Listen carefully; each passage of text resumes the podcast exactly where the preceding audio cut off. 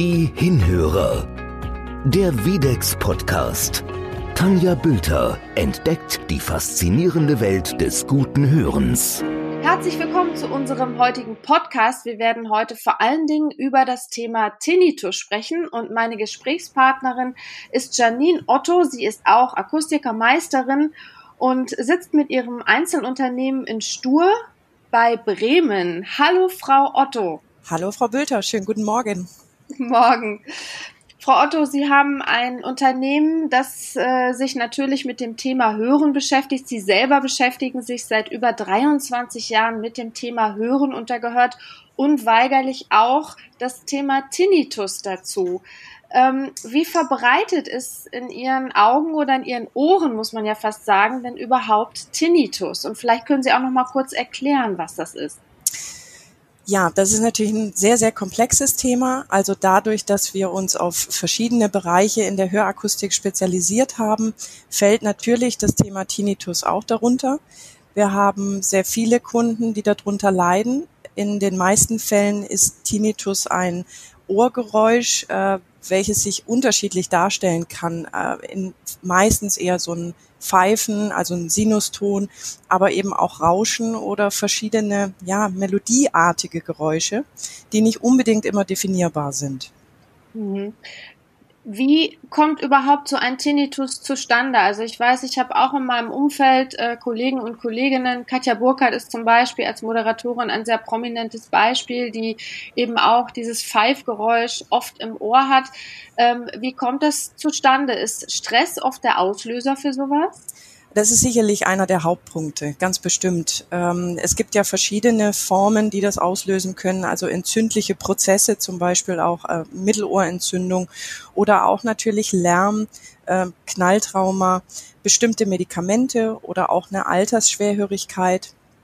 Das sind alles solche Punkte, aber natürlich auch die ganze psychische Belastung, die sicherlich in der heutigen Zeit und vor allen Dingen 2020 sicherlich nicht weniger ist. Ja. Hm. Ähm, Sie sind, wie ich eben sagte, über 20 Jahre schon in der Hörakustikbranche. Hat sich da tatsächlich so ein Anstieg von Tinnitus breit gemacht? Ist das mehr geworden in den letzten Jahren? Ich bin mir nicht sicher, ob es mehr geworden ist im Verhältnis zu den Jahren davor. Ich glaube eher, dass man offener damit umgeht. Sprich, dass es diagnostiziert wird, dass es erkannt wird, dass nicht gesagt wird, ja Gott, dann ist halt ein Pfeifen im Ohr, ne, sondern es gibt ja wirklich auch Fälle, die äh, ja in äh, Kliniken äh, behandelt werden müssen, also wirklich äh, psychische ähm, Schwierigkeiten haben und da sehr, sehr stark drunter leiden. Ich denke, dass es ein Thema ist, wie zum Beispiel ich will das nicht vergleichen, aber nur äh, von der Art und Weise her, wie Depressionen, da wird heute auch mehr drüber gesprochen. Es ist also für die Gesellschaft akzeptabler. Auch Tinnitus ist letzten Endes eine sehr, sehr starke Einschränkung für viele. Manche können es kompensieren, aber ich denke, dass die Menschen, die sehr stark darunter leiden, wirklich auch darüber sprechen mögen oder es jetzt auch dürfen. Ja. Ja, auf jeden Fall. Also ich denke, da hat sich ja sowieso in der ganzen Akustikbranche, in der Hörgerätebranche eine Menge getan in den letzten Jahren. Ja. Während vor vielleicht 20, 30 Jahren Hörgeräte noch sehr verpönt waren, vor allen Dingen für, ich sage jetzt mal, jüngere Menschen meiner Generation, mhm. ist das heute schon viel selbstverständlicher, dass man sich eine Hörhilfe nimmt, oder? Äh, definitiv. Und das ist auch das, was, was uns dann letzten Endes auch Spaß macht. Also zu Beginn äh, meiner Ausbildungszeit war es wirklich so, da gab es die Farbe beige und eine Sonderfarbe war dann schon, äh, das war eine Wahnsinnsentwicklung, die Farbe hellgrau. Ja? Und ähm, da brauchen wir heute gar nicht mehr drüber nachdenken, sondern wir haben ja sämtliche Farben im Portfolio. Auch die Firma Videx besticht ja wirklich durch tolle Farbgebungen oder auch Kombinationen, wo man sehr dezent gestalten kann, wenn man das möchte, aber eben auch sagen kann, okay, ich nehme das jetzt in knallpink oder knallgrün. Und ich denke, das sind alles solche Punkte, die auch dazu beitragen, dass man sagt, gut, dann kümmere ich mich jetzt drum und bemühe mich, diese Problematik, die ich habe, Tinnitus, Schwerhörigkeit, Hördefizite, jetzt auch wirklich in Angriff zu nehmen. Sowohl bei Kindern wie aber eben auch bei ähm, Menschen mittleren Alters, jüngeren Alters, aber eben auch ähm, die Seniorengruppe. Also das finde ich sehr, sehr viel entspannter. Und früher war es so, da kamen Kunden ins Geschäft, hatten eine Verordnung vom Hals-Nasen-Ohrenarzt und standen weinend im Laden. Ja, das gab es gar nicht allzu selten, weil wir eben nur diese, naja, sagen wir mal, nicht ganz kosmetisch anspruchsvollen Varianten anbieten konnten. Das hat sich extremst geändert in den letzten Jahren. Und auch Thema Tinnitus ist jetzt zu beheben. Also sprich, ja. wir können was dagegen tun, wir können helfen. Ja, das ist interessant. Wie, was kann man denn als Betroffener tatsächlich tun? Also wenn es abgeklärt ist, äh, im Grunde genommen, dass jetzt zum Beispiel, wie, wie vorhin gesagt, keine entzündlichen Prozesse vorhanden sind oder äh, keine falsche Medikamentengabe oder vielmehr eine beeinflussende Medikamentengabe, dann ist es definitiv so, dass wir mit äh, Hörsystemen dagegen wirken können.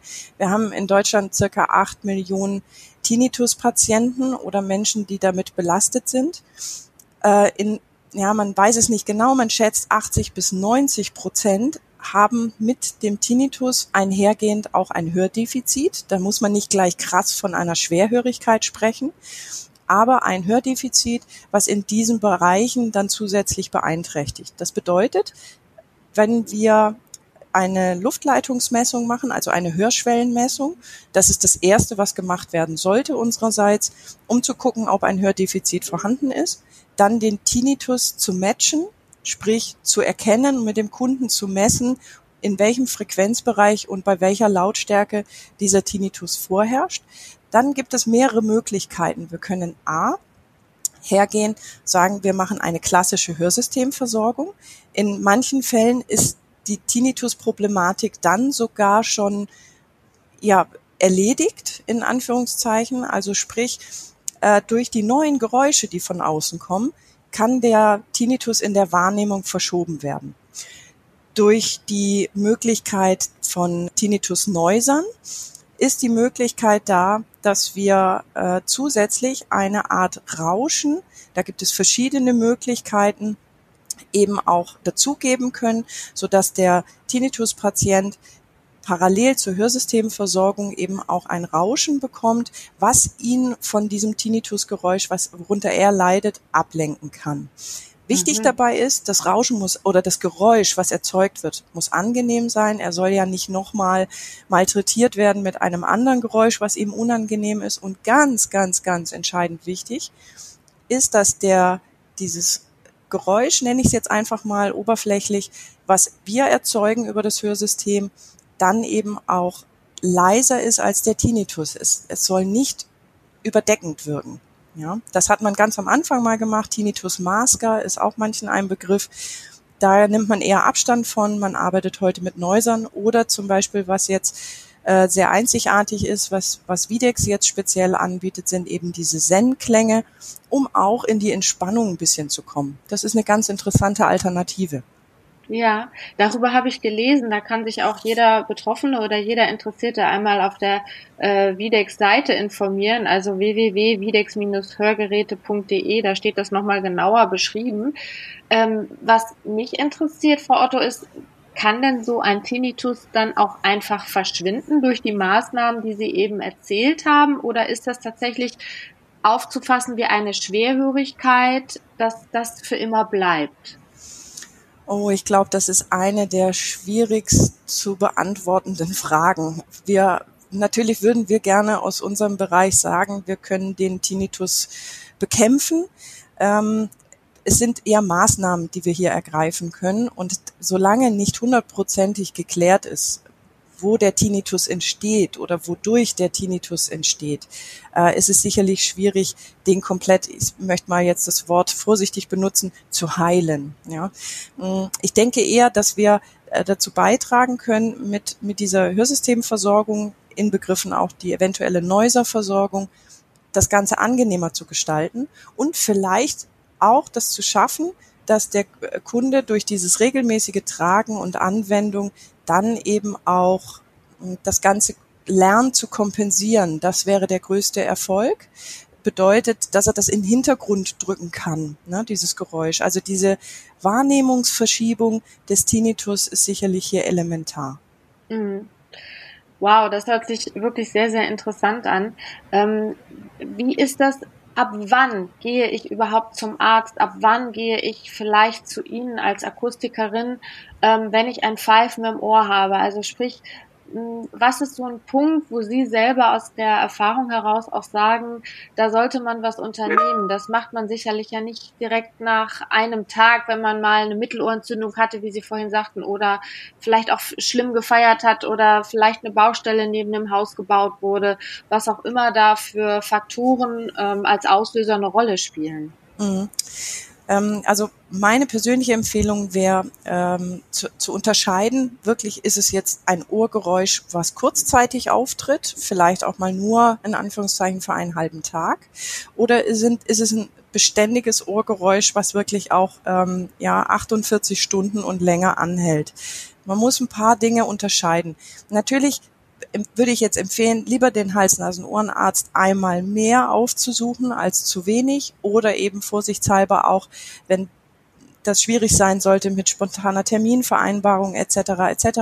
natürlich auch beim Hörakustiker vor Ort vorzusprechen, um einfach sich da selber auch so ein bisschen die Gelassenheit abzuholen, okay, ich bin im richtigen Zeitfenster. Ähm, generell sagt man, muss man beachten, dass eben auch ein, ein Hörsturz eine Ursache sein kann. Das heißt, ist mir schwindlig, äh, ist mir übel, habe ich sehr starke Kopfschmerzen ähm, oder hat sich das, das Gehör verschlechtert merkbar. Das sind zum Beispiel solche Dinge, die sicherlich auch mit berücksichtigt werden sollen. Dann ist sofort Handlungsbedarf. Ansonsten würde ich ähm, nach 48 Stunden, wenn dieses Ohrgeräusch anhält, definitiv mal äh, bei einem der genannten Bereiche mal vorsprechen um das abklären zu lassen. Ja. Frau Otto, das waren super Tipps für alle, die betroffen sind oder vielleicht auch Betroffene in ihrem Umfeld haben. Das ist ja auch oft der Fall. Mhm. Ähm, also vielen, vielen Dank für all die Informationen rund um das Thema Tinnitus. Ich fühle mich jetzt äh, sehr gut aufgehoben und sehr gut informiert. Das freut mich. Ja, und wünsche Ihnen noch einen ganz schönen Tag. Das wünsche ich Ihnen auch. Herzlichen Dank für das nette Gespräch. Sehr gerne. Machen Sie es gut. Tschüss. Ja, tschüss. Die Hinhörer, der Videx Podcast. Alle Folgen finden Sie auf unserer Website www.videx-hörgeräte.de slash podcast.